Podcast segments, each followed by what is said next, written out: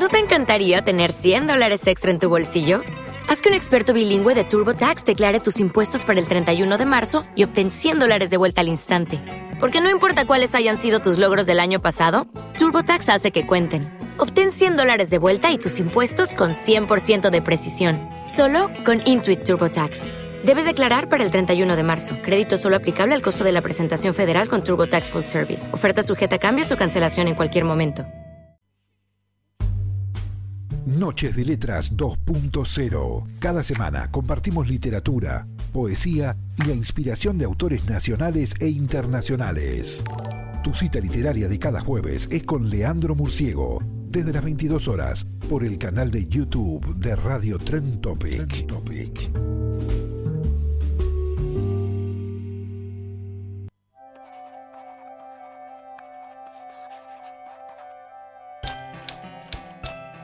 Prometí vivir como si pudiera morir en paz. Hice crujir la tierra cuando me arranqué árbol y llegué río al precipicio. Cuando escribí ese cuento donde te pedí que elijas todo lo que te guste, antes, durante y después de ser vino, comida caliente, mantel limpio, crema helada, en pieles azucaradas. Porque vamos a morir, después vamos a morir, después vamos a hacer soledad, a hacer un lugar en el aire por si una semilla rompe en tierra antes de caer al piso, cuando éramos pájaro, bocas volando en cielos tibios, como si pudiéramos morir en paz. Al salir caminando, dejar el miedo, hacer crujir el mundo, después vamos a morir, como el carnaval, que nos incendia las máscaras hasta el límite de nuestros cuerpos. Mi límite es el sol. Hola.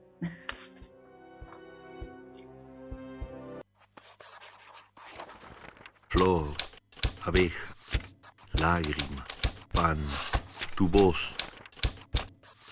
letras, letras, la noche, la noche, letras, noche de letras.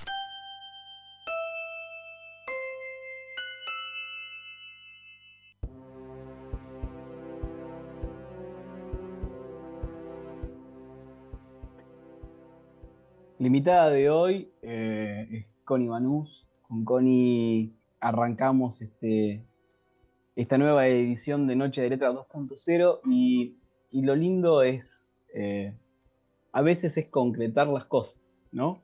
Eh, creo que era una invitación pendiente que llevaba varios años previo a la pandemia, imagínate cuántos. Este, así que como mínimo seguro son cuatro ahí dando vueltas. Y, bueno, y finalmente podemos darnos el gusto de tener a Connie del otro lado. ¿Quién es Connie? Eh, yo voy a hacer una breve presentación de Connie y después le vamos a preguntar a ella quién es Connie. Pero, a ver, eh, en, esa bolsa donde Connie fue metiendo todo lo que es, que es un montón de cosas, digo, aparece esta cuestión de, obviamente, ser poeta, aparece esta cuestión de en algún momento también este, saca, saca a pasear su, su, costado de letrista de canciones. Digo, eh, aparece este perfil de, narradora, este perfil de, jugar en escenarios, eh, es gestora cultural, es, es alguien con el culo inquieto, eh, básicamente. Y, dentro de eso, digo, o en medio de todo eso, también se convirtió en muchos momentos como en el centro de, o el, lugar o el living donde muchos de nosotros eh, nos podíamos, podíamos encontrar un lugar para este, reunirnos, compartir este, un, vinito, eh, nada, unas empanadas, una buena comida y una charla. Básicamente una charla. Eh, Connie es eso.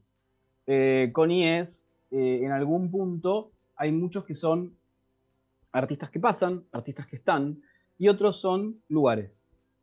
Digo, Connie es como un lugar. Este, Connie es más que ese personaje que comparte su arte. Es, es, una de esas personas que te da un espacio para estar. ¿Sí? Y eso es bastante. Eh, ¿Quién es Connie? Esta, esta, es mi visión de Connie, pero ¿quién es Connie? No sé, me gusta pensar que así como Duchamp eh, impone, no, no sé si impone, pero propone esa otra lectura de lo artístico, yo creo que es un poco eso, ¿no? Que el, quien, quien nos construye es cada una de las personas que nos ve, que nos ve de mm. la manera en que nos ve. Me gustó mucho lo que dijiste de ser un lugar, porque yo siento que, que sí, que hay algo en eso, ¿no? En esta disponibilidad de brindarme hacia eh, posibilitar espacios, encuentros, encuentros con la palabra, con la música, con, los diferentes modos de decir y de estar. Es un lugar, es un lugar en, diferentes modos de sentir ese lugar, ¿no? Eh, soy profesional también, así que como soy psicóloga trabajo con la palabra en, en lugares con personas que, que no tienen todo servido en bandeja, sino que tienen vidas arrasadas por muchas carencias en algunos casos. Eh, para mí es, es, una gran responsabilidad y, un, y una oportunidad que nos da la vida de que las personas que pasan por nuestra cercanía no, sea lo mismo que si no están ahí, que no sea lo mismo. Creo que algo de eso es lo que, no, por ser protagonista, sino por generar espacios de coprotagonismo en, nuestras historias de vida, en los diferentes ámbitos. Así que inquieta, sí, inquieta, incómoda, este, no me quedo muy tranquila, no puedo ser de esas personas que vuelven del trabajo y se quedan mirando televisión. Si lo hago ya eso me provoca ganas de generar otra cosa, Inquieta, sí, ahí haciendo, haciendo quilombo, pero quilombo en el sentido de las negritudes, ¿no? Que a mí me enseñaron las compañeras negras y marronas que la palabra quilombo tiene que ver con la resistencia, con ese lugar de resistencia. Así que en ese sentido me gusta mucho generar quilombos. Está muy bien y son quilombos bienvenidos. Em, digo, em, a ver, hay, hay, un montón de palabras que que creo que, tenemos que tratar de, en lo posible, de, deconstruir también, ¿no? Y reconstruir. Eh, esta cuestión del quilombo es una de ellas, ¿no? Tiene muy mala prensa el quilombo.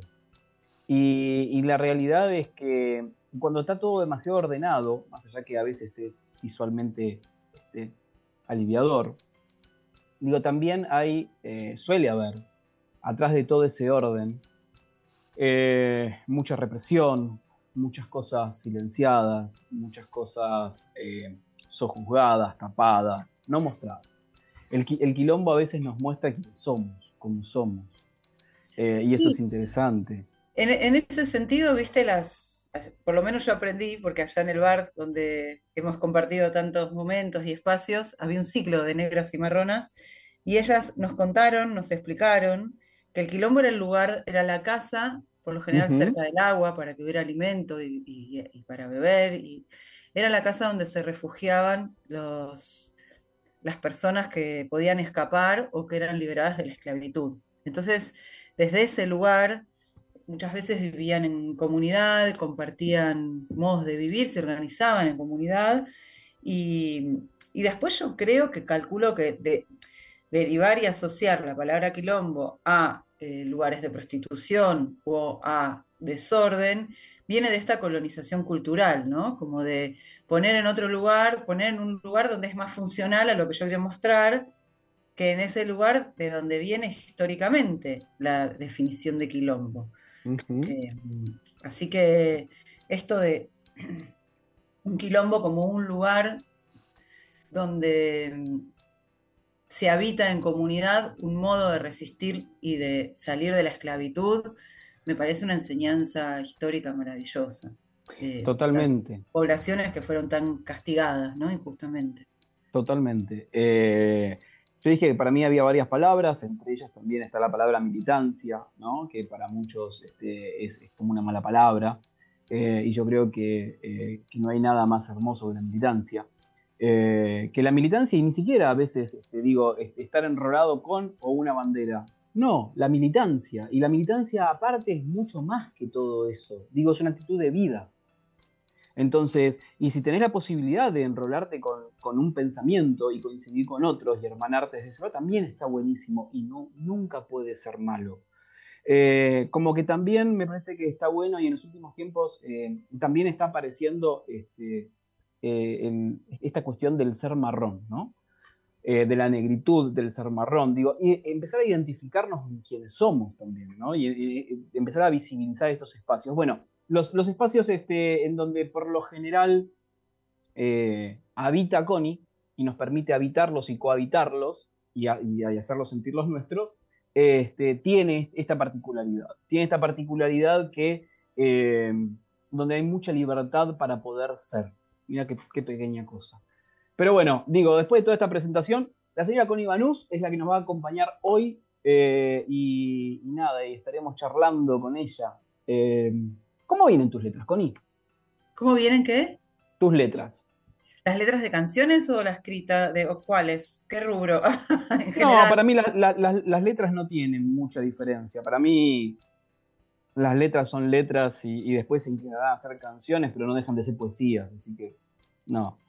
Este, tus letras en general, ¿cómo, cómo vienen? ¿Y cómo te tratan? están, están inquietas, como yo. Como Connie. Nos parecemos. Y mira, las letras están teniendo varias vertientes de expresión. Eh, escribí, eh, va, organicé la última tanda de poesía. Yo creo que es pretencioso decir que escribí un libro de poesía, porque no es que yo escribo libros de poesía. Aparecen las poesías, escribo las poesías, o algo en mí escribe poesías, y luego, cuando hay alguna cantidad, armo un libro no es lo mismo que escribir un libro, ¿no? Me parece que es otro trabajo, en mí, por lo menos no sé en otras experiencias, en mi experiencia en relación a la poesía. Me lleva un trabajo diferente cuando escribo una nota, por ejemplo, a veces me, invitan, eh, estoy siendo columnista cada tanto en el diario Diario con Vos, ahí me invitan a hacer algunas columnas que tienen que ver con cuestionar algunos conceptos, como por ejemplo el concepto diagnóstico, escribo y he podido escribir y me invitan a escribir artículos de experiencias relacionadas con el trabajo en la salud pública, en salud mental, así que por ahí también eh, hago como un, una, no sé, un collage, una, música donde me, gusta pensar como que hago una percusión con, las, con las artes y, y las academias y las vidas. Y mm, después tengo una, una columna en, el programa de Cintia García, que eso tiene que ver más con mi genealogía histórica política, que es ser ahijada de Perón, y ahí hacemos particularmente la hijada de Perón, que dice cosas y opina cosas, este, a veces en un tono muy serio y a veces en un tono burlándose de la seriedad del mundo que nos atraviesa. Y bueno, el libro, el último libro de poesía que está listo para ser trabajado y, ser editado durante este año. Listo para ser trabajado, que es una parte que es medio plomo. Viste que con la poesía uno dice, bueno, que sean libres, pero después cuando agarras el texto decís, che, repetí 20 veces esta palabra, o esto acá no sé si tiene, viste cómo hago para, para que tenga cierto hilo. Y a veces no, a veces es decir, quiero que quede así caprichosamente porque me gusta, porque tengo ganas, porque no se entiende, bueno, es una decisión, ¿no? Trabajar sobre el texto que producimos tiene esa posibilidad de decidir que lo que estamos haciendo tiene una intención, aunque sea la intención de evitar la confusión, de evitar lo que no entendemos, pero algo ahí que nos posibilite que no sea una mera descarga, sino que haya ahí otra, otro acercamiento, como, como acercarse a los textos desde afuera, digo yo, leerlos desde otro, desde otro lugar. Que es el, que, es el gran trabajo, ¿no? Eh, eh, yo creo, bueno, a ver, en los últimos años tengo la suerte de trabajar con escritores eh, y trabajar este tipo de cosas, ¿no? Y, y, lo que digo es que me parece que es una gran diferencia entre escribir y ser escritor.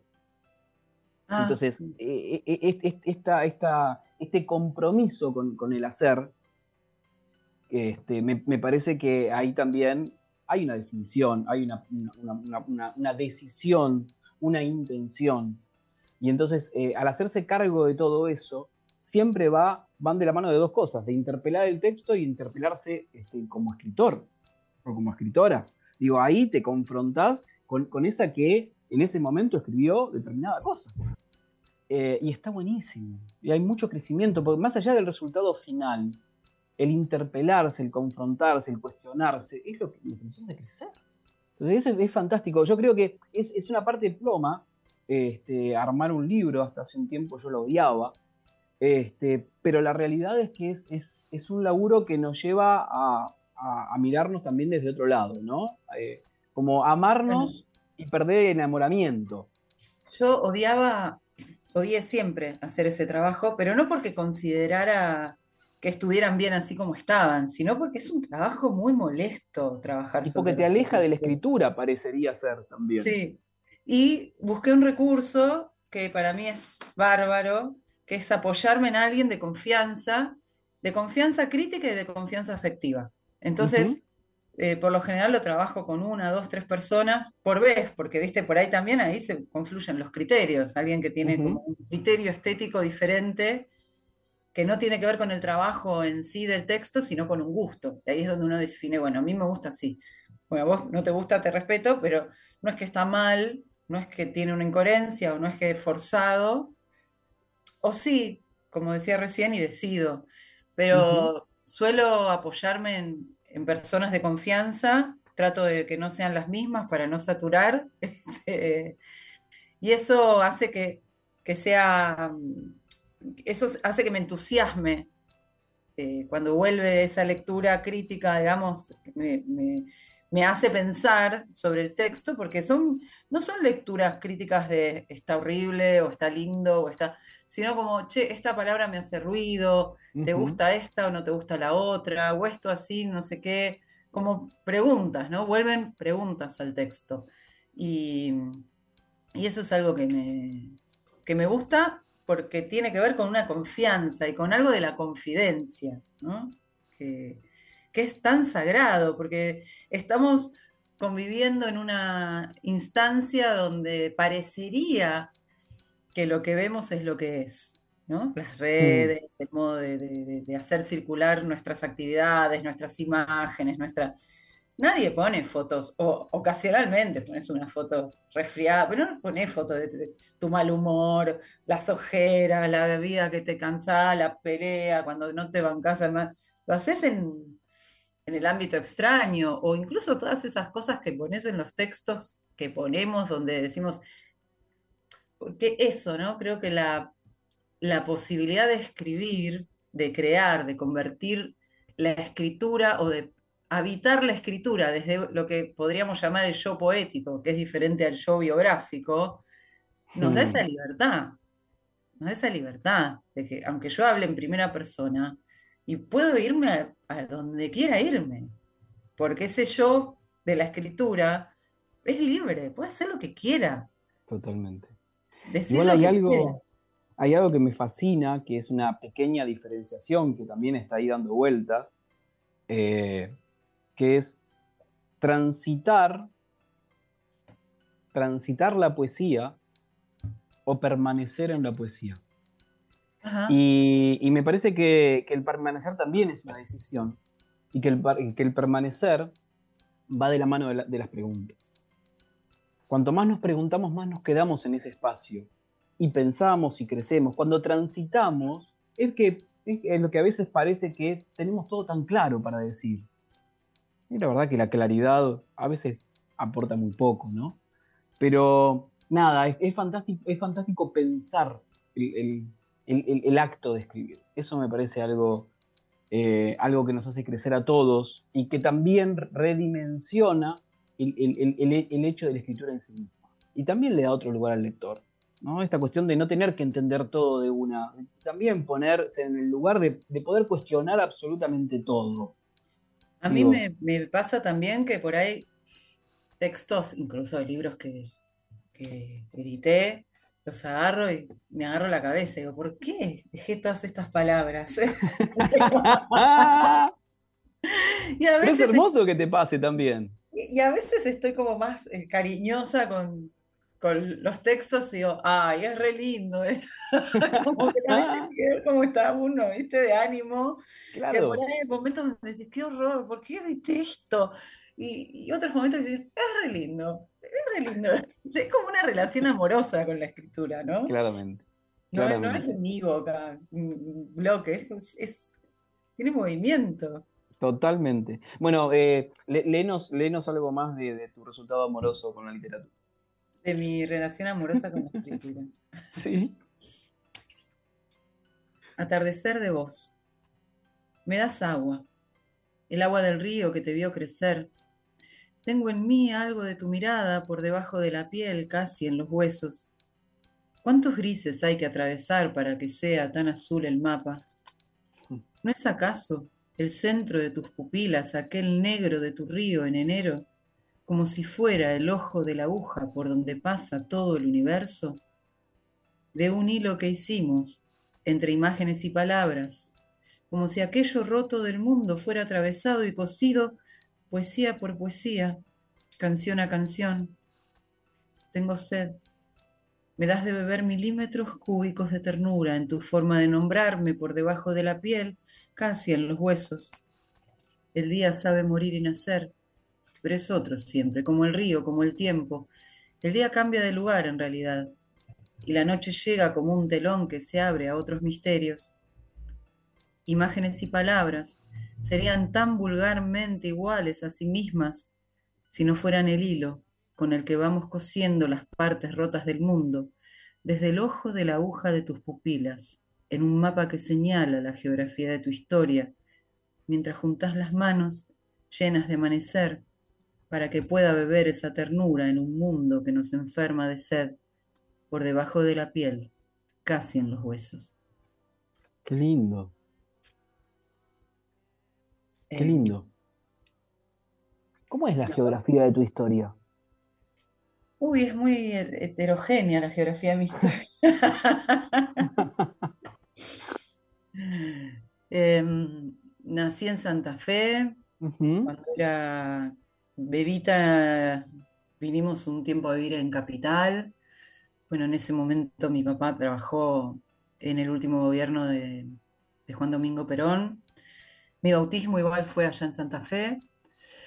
Después vino el golpe de Estado, em, vivimos en diferentes lugares. em, cuando mi, mi papá siempre estuvo vinculado con la política y la cultura, o casualidad, este, y fue bastante difícil también transitar desde, bueno, como también organizaba eventos y eso zafó un poco de algunas cuestiones, pero lo que recuerdo es que nos mudamos seguido, estuvimos viviendo después un tiempo en Sáenz Peña, después un tiempo en Martínez, después nos fuimos a vivir a Necochea.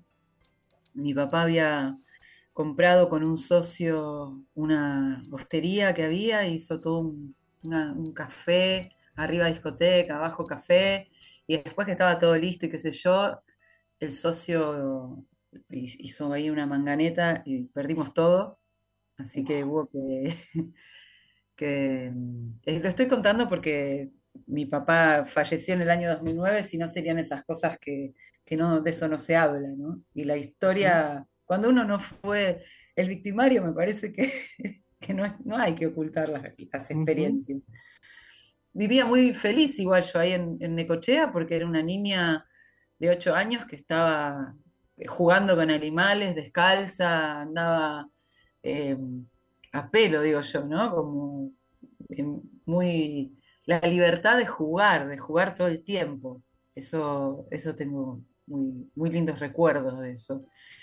Después de ahí nos volvimos para Buenos Aires, estuvimos viviendo un poquito en Mar del Plata, volvimos para Buenos Aires, vivimos en diferentes lugares de, de zona norte, Olivos, Martínez, Vicente López, San Isidro, en, en el Nacional San Isidro hice mi secundario, de ahí tengo afectos aún hasta el día de hoy, amigas muy queridas, y incluso amigas de la primaria, porque no sé ahora, pero zona norte tenía toda esta cosa de los bienes y los males de los pueblos, donde nadie se conoce, pero todos se conocen. Entonces, inevitablemente cuando sabes a alguien que vivió por ahí o transitó por ahí, conoce a tal, que es el primo de tal, que es el hijo de tal, que fue a tal escuela.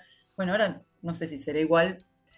Eh, y bueno, después empecé a trabajar y a estudiar, eh, jovencita, digamos. Me fui a vivir con una amiga muy joven también, con el delirio ese de, irse de la independencia sin el registro de, las responsabilidades económicas. Fuimos a vivir con una amiga en un piso en, Palermo y, y, liquidamos la tarjeta de la madre comprando heladera, equipo de música, teléfono inalámbrico, o sea. Every day, we rise, challenging ourselves to work for what we believe in. At U.S. Border Patrol, protecting our borders is more than a job. It's a calling. Agents answer the call, working together to keep our country and communities safe.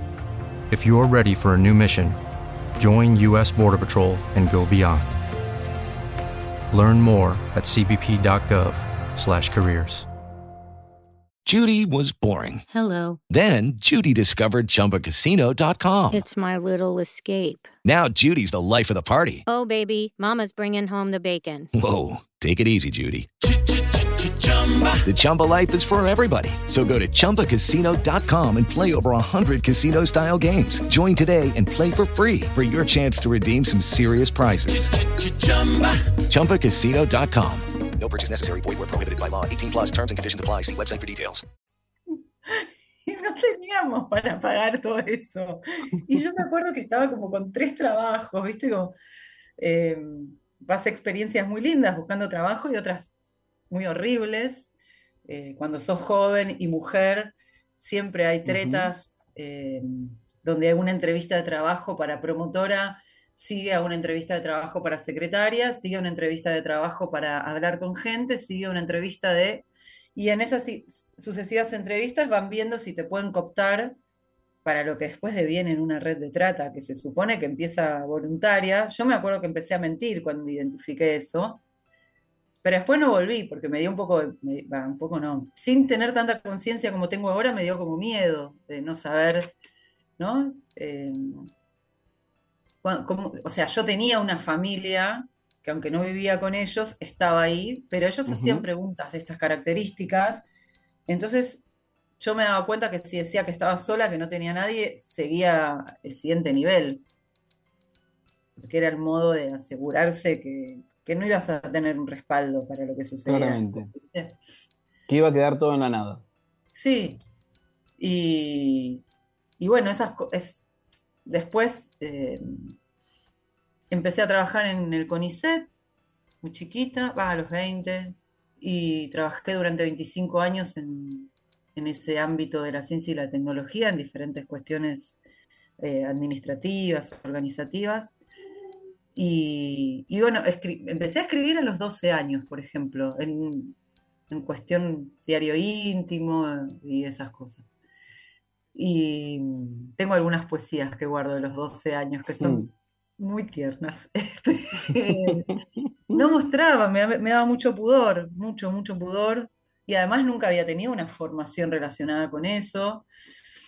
Eh, y bueno, empecé a, sí, continué escribiendo así como más en lo íntimo. Y gracias a un docente que quiero mucho, que es colega, en ese momento era docente, y trabaja siempre la cuestión de la psicología de la clínica, em, pensada en relación a la política, en relación al arte, en relación al teatro, en relación a, bueno, como siempre la posibilidad de poner el ejercicio de la profesión en diálogo con, otras cuestiones. Y ese espacio me incentivó a producir textos que tenían que ver con cuestionar eh, alguna, mm. no sé, proponía un autor, me acuerdo que el primer autor que trabajamos fue Alejandra Pizarnik con el poema Sala de Psicopatología, tranqui, ¿viste? Sí, sí, sí. Y me generó fascinación. Y a partir de eso me, empecé a ejercitar esta cuestión de, de dialogar con textos de otras personas, de leer, de producir textos en relación a otra cosa que hubiera leído. Y la primera vez que me, me animé a compartir los textos en público fue en Maldita Ginebra.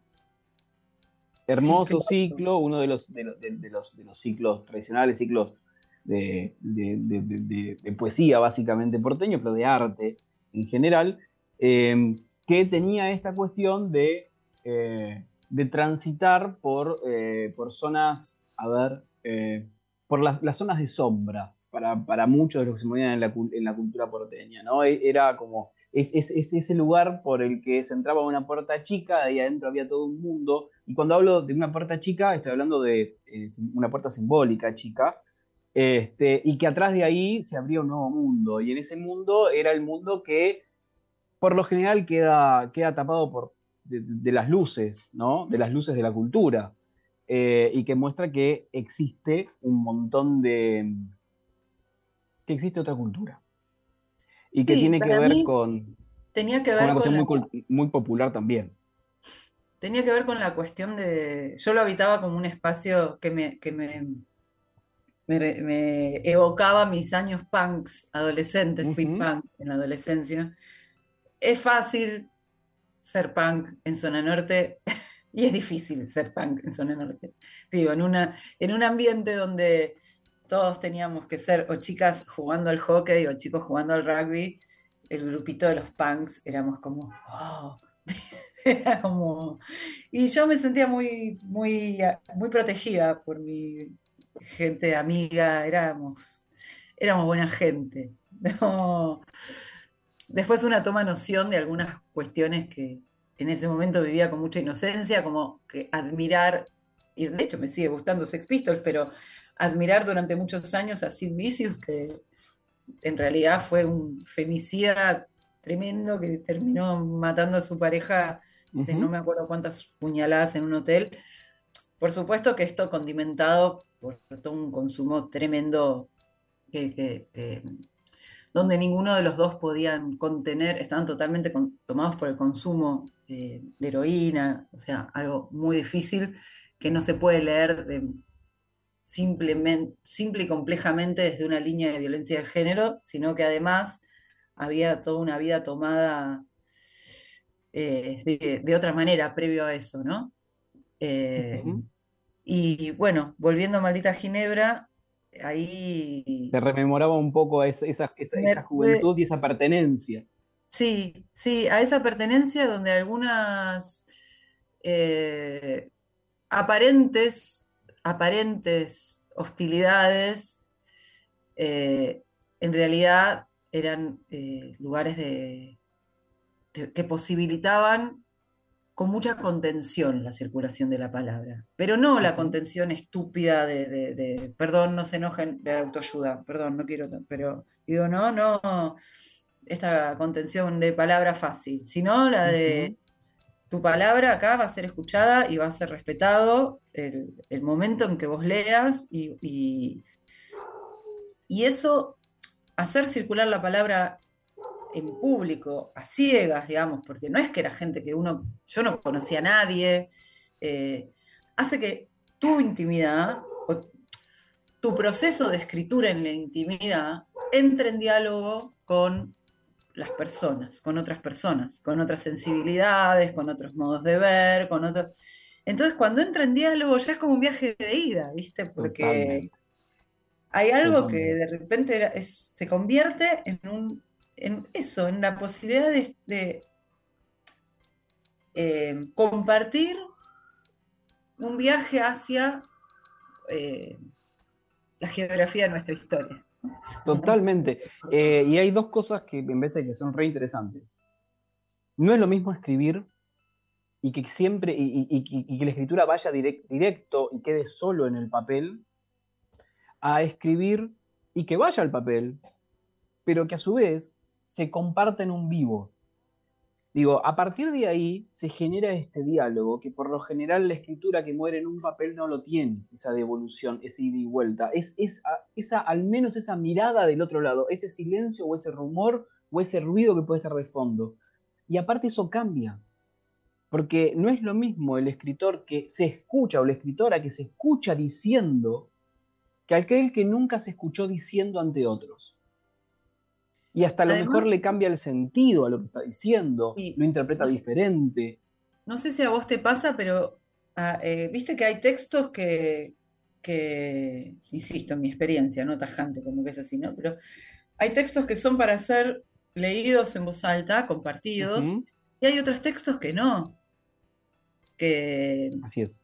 que tienen su, su- tienen que ser leídos en la intimidad del lector con la poesía. No es lo mismo. Y algunos que incluso cuando, cuando los decimos tienen una potencia que tal vez eh, solo siendo leídos en la intimidad no tienen la misma potencia, ¿no? Totalmente. Y también eh, creo que también está bueno poder romper esa barrera de lo que nosotros creemos, porque en muchas ocasiones tiramos uno de estos textos que creemos que es para la intimidad y nos encontramos con devoluciones que nos llaman poderosamente la atención. Y está buenísimo entender que el arte se construye con el otro. El otro es el que complementa el arte, si no, no hay arte. Si no, es casi simplemente eh, u- u- un impulso unívoco. Digo, y, y la verdad que el arte es, es una de las cosas más hermosas que hay en conjunto, sí, como la política. sí, sí, sí, y, y- y está bueno esto también de, de, eh, lo que mencionabas al principio, ¿no? Como las prácticas de lo político en los modos de habitar lo cotidiano, más allá o más acá de lo partidario. Eh, particularmente mi experiencia con lo partidario es una experiencia eh, como muy de, muy que forma parte de mi, ujú. de mi constitución, ¿no? Emocional, afectiva, histórica, muy, es parte de mi, siempre fue parte de mi vida desde chiquita, entonces es algo como inevitable y que no lo quiero evitar, ¿no? Después, durante mi vida empecé a tomar decisiones que estuvieron más cerca de no querer evitarlo, sino de tomar una posición abierta y pública ante determinadas cuestiones. Eso no implica que yo no discuta, yo, y cuando digo yo, no es yo sola, sino yo como, eh, como, como persona que transita espacios políticos, me, me encanta dar discusión, me encanta discutir, me parece que discutir construye. Después yo voy a tener, tal vez esa discusión me permita a mí tener una posición diferente en relación a algo que venía pensando. Es como lo que hablábamos de poner en discusión los textos. Totalmente. Yo creo que decirnos todo que sí es algo que nos hace mal. Eh, uno puede decir, mira, no tengo ganas de discutir este tema, bueno, se respeta, o en eso, eso para mí no es negociable, no sé, por ejemplo, las violencias, las violencias de género, la- bueno, eso para mí no es negociable, Ujú, no, no- no está en discusión, no es negociable, ni un paso atrás.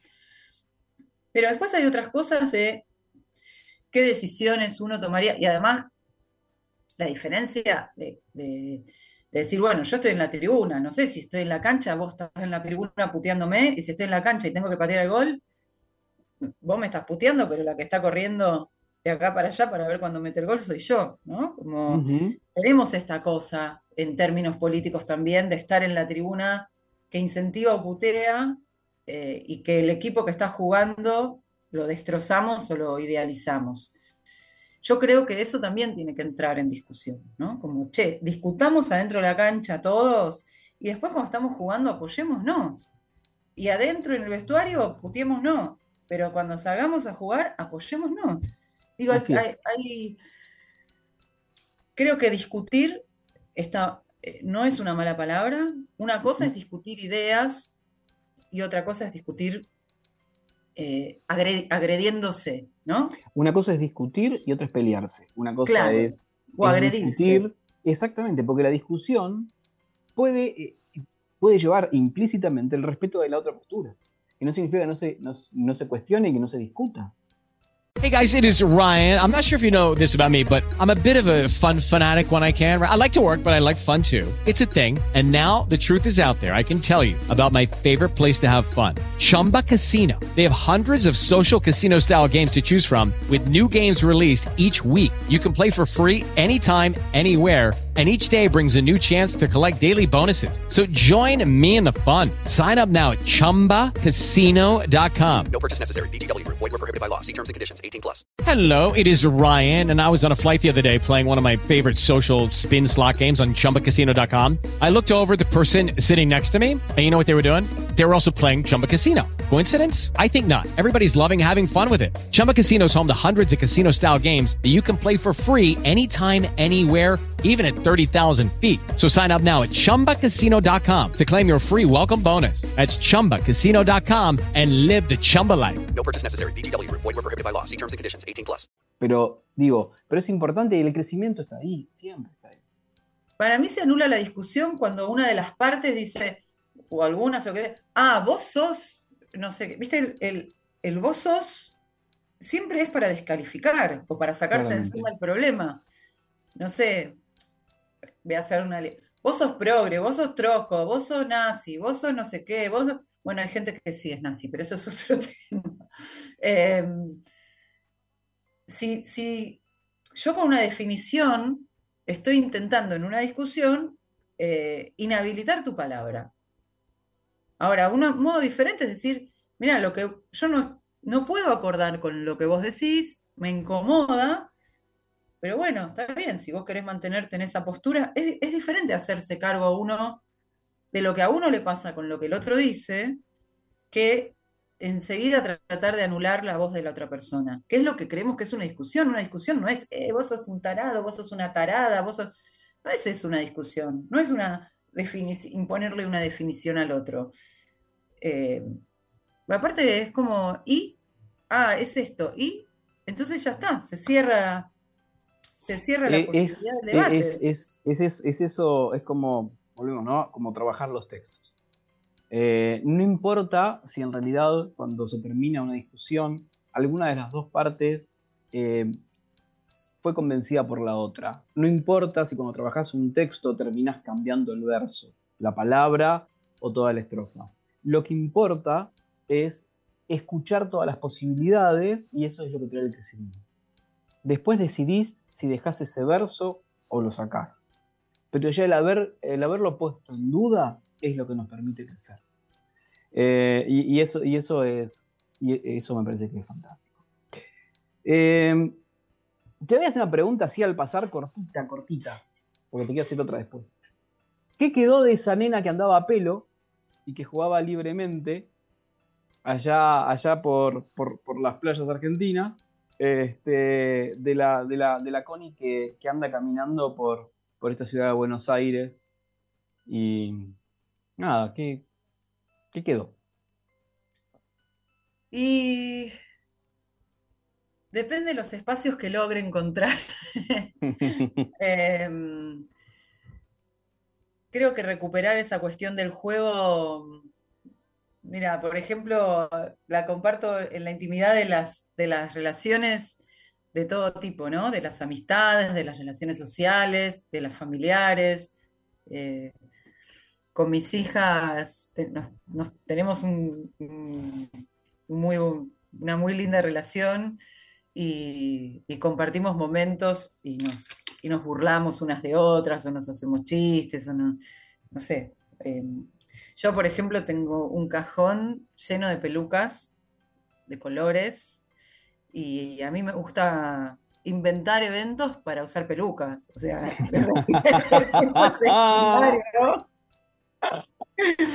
cuando hacía el zoológico de poetas allá en Cusca, siempre era con pelucas. Eh, tengo sombreros y me gusta inventar eventos para ir con el sombrero. Eh, los sombreros y las boinas son más este, negociables con el uso cotidiano, ¿no? Pero las pelucas a mí me encanta.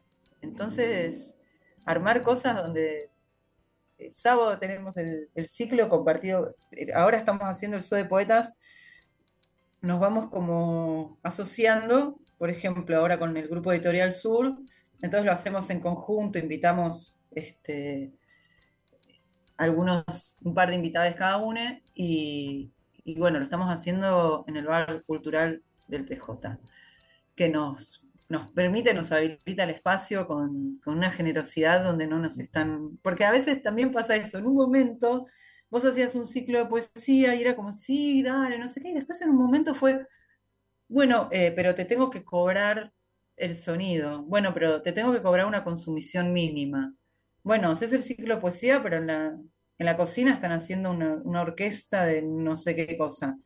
Entonces, eso también hace a que los espacios donde uno puede compartir la poesía eh, empiecen a ser medio clandestinos, porque está o lo, o lo que se avala oficialmente, lo que está ocupando espacios que se sostienen, no sé, desde el Estado, nacional, provincial, municipal, lo que fuera, que ahí, bueno, está acá.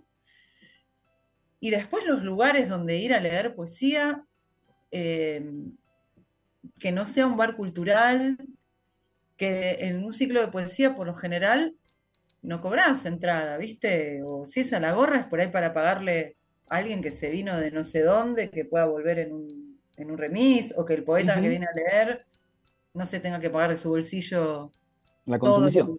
todo lo que consume. Eh, en el, en el zoológico nunca pasamos la gorra, pero alguna vez la hemos tenido que pasar porque, bueno, había gente que por ahí sabías que no tenía un mango y que había venido ahí a compartir su arte y, y los organizadores no... Digo, como eso también es una cuestión de militancia, que yo no digo que no haya que cobrar, ¿eh? No estoy diciendo que no haya que cobrar, que no haya que pasar la gorra, pero para mí es un espacio de militancia en relación a la palabra, pero para quien lee, produce, escribe, viaja, se come un sanguchito, se toma una Coca-Cola, es un gasto, por más que sea un espacio de militancia también, tal vez, o no lo sea. Y no hablo de militancia partidaria, ¿no? Hablo No. de esto de, a pesar de eh, hacer circular esto que está dentro de los circuitos, eh, de las formalidades en todos los aspectos, como todas las sensibilidades, pero fuera de los circuitos comerciales. Totalmente. Claramente Totalmente. está fuera de los circuitos comerciales y no, no está ni bien ni mal, es así, es con lo que convivimos. De a poco vamos a hacer que, que- que esto vaya estando dentro de los circuitos comerciales, pero con, con reglas del juego quizás este, que no sean favorables para los que queremos disfrutar del arte y la literatura, ¿no? Básicamente, pero el arte en general. Eh, che, Connie, dos cosas. Primero, Sí. chat, vos separate un texto, porque vamos a cerrar, empezamos con vos, vamos a cerrar con vos. Bueno. Pero primera, eh, pues ya se nos va el programa, así que. Eh, decinos el, el, de poetas de este sábado, eh, ¿dónde fue? Pará. ¿Dónde fue? Porque esto sale. Porque ¿qué- qué nosotros salimos el miércoles. Con lo cual, la invitación va a ser para que estén atentos para el próximo Zoo de Poetas, Sí. porque es un espacio en donde se puede disfrutar, se puede disfrutar de, de aquello que a veces no se ve en todos lados. ¿Sí? ¿Qué es lo que nos pasa con varios ciclos amigos? ¿Sí? Este, que sole- solemos invitar a que vayan y recorran. Pero, eh, ¿qué es lo que se vio? Como para que la gente se quede con ganas y diga, bueno, el próximo voy. Ah, ay, es que es un montón. No sé. El zoológico de poetas lo estamos haciendo desde el año 2009. Así que cuando, cuando las diversidades no estaban ni siquiera en, en los índices de las políticas de Estado, teníamos el honor de recibir eh, todo tipo de disidencias. Eh, así que no, nunca, nunca, no era una cosa de, ay, nosotros aceptamos. Me acuerdo que una vez el Gaita, en una, en una charla, dijo algo que a mí me quedó ese concepto y lo tomé. Estábamos hablando de la inclusión de las diversidades trans, y él dijo, a mí nadie me tiene que incluir en ningún lado, yo ya estoy incluido. Quienes tienen que hacer el trabajo de no agredirme o no rechazarme o no violentarme por mis decisiones son los demás. Yo, aunque no les guste, ya estoy incluido, ¿no? Como eh, lo que yo exijo es tener igualdad de derechos, es no ser, es que, es que ustedes no crean que tienen derecho a quitarme mis derechos. ¿no? Totalmente. Eh, y desde el- la propuesta del zoo, eso fue, no diría natural porque estamos atravesados plenamente por la cultura, pero realmente no había, no, no es- es como cuanto, cuanta más diversidad de voces hubiera, estaba mejor, porque sí. es un embole la uniformidad, es un embole, es aburrido, es no irte de viaje. Y, y si uno no se va de viaje con lo que el otro lee, ¿para qué estamos ahí? Así es. Este, Sí, bueno, eso. Y el no, va a estar el 10 y el, y el, el próximo va a ser junio, en, en agosto, eh, segundo sábado de agosto seguramente. Eh, bueno, ahora lo que, lo que pasó, que va a ser este sábado, va a estar Juan Serriera, Hernán Brienza, Pollitza, Andrea López, eh, Rosa Rosa Rodríguez Rodríguez Cantero. Cantero. Sí. Así que eh, sí, cada, cada zoo tenemos ahí como unos placeres bárbaros y una, una variedad de voces divinas. Y con Flor Cosani estamos haciendo una obrita, que es así, es con entrada, porque es, es algo diferente, es una, es como una obrita de poesía y música, de- de diálogos, eh, de poesía y música. Ella canta, por supuesto, yo no le voy a hacer ese daño a la gente. Ella canta y yo leo. Está muy bien, está muy bien. Está muy bien. Eh, bueno, nada, eh, vamos a ir como cerrando. Eh, sepárate, aunque sea uno muy cortito, eh, y yo voy a hacer dos invitaciones más. Primero decir que gracias por haber estado de otro lado. En la operación técnica, Juan Greco. en la artística, Luciano Fernández. Eh, la producción general, que va a tener textos que después le vamos a pedir a Connie, poesiamanalzada.com.ar. Eh, acá en la conducción Leandro Murciego, la invitada de hoy Connie Banús. Y, la, y les vamos a hacer la, la invitación también para que vayan a comer eh, rico y lindo en La Capitana, que si no me equivoco es Guardia Vieja 4446. 4446, sí. Perfecto. Y así despedite con este texto y ya nos estamos yendo. Gracias por haber estado, gracias por el tiempo. Eh, y bueno, a veces para conocer a los autores hay que escucharlos. Eh, sinceridades. La calle empedrada, el corazón asfaltado, la fantasía exiliada, la espera que no espera nada, pero te nombra. Cuando escéptica y agnóstica te veo sobre el vidrio de la ventana de mis viajes, como esa bota de hombre, donde creo en algo cuando te pienso.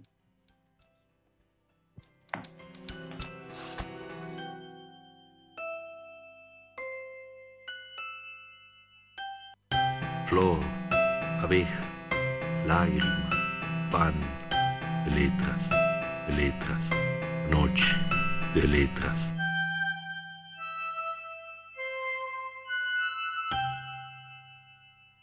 Lucky Land Casino asking people what's the weirdest place you've gotten lucky? Lucky? In line at the deli, I guess? Aha, in my dentist's office. More than once, actually. Do I have to say? Yes, you do. In the car before my kids' PTA meeting. Really? Yes. Excuse me, what's the weirdest place you've gotten lucky? I never win and tell. Well, there you have it. You can get lucky anywhere playing at LuckyLandSlots.com. Play for free right now. Are you feeling lucky? No purchase necessary. Void where prohibited by law. 18 plus. Terms and conditions apply. See website for details.